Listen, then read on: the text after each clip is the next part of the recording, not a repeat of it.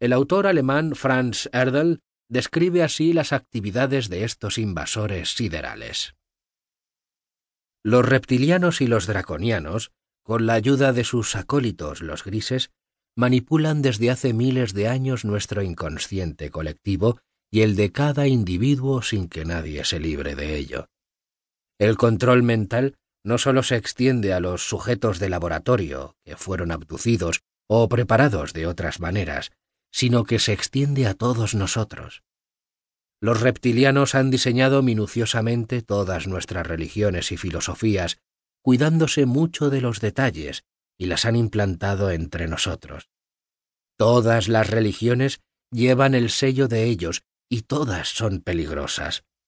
Siento decirlo, pero también el budismo y la de aquellos que meditan solitarios en las montañas del Tíbet.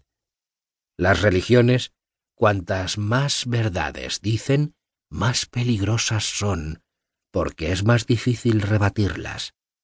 Los reptilianos han inventado todas nuestras filosofías y una de las últimas es la de la nueva era, la idea que han difundido de nuestro próximo ascenso a una quinta dimensión es una gran estrategia, y los que están pendientes de este ascenso ponen poco entusiasmo en defender las realidades tridimensionales de nuestro planeta. Pero lo que ahora tiene importancia es la defensa global de nuestra Tierra, porque ellos quieren dominarla y que sigamos siendo sus proveedores de energía. Las religiones son medios muy importantes para el control de las mentes, aunque también es cierto que son importantes en la concienciación de las razas y los pueblos de las diferentes naciones. Otro autor, James Barley, un japonés norteamericano, define así las actividades de los reptilianos.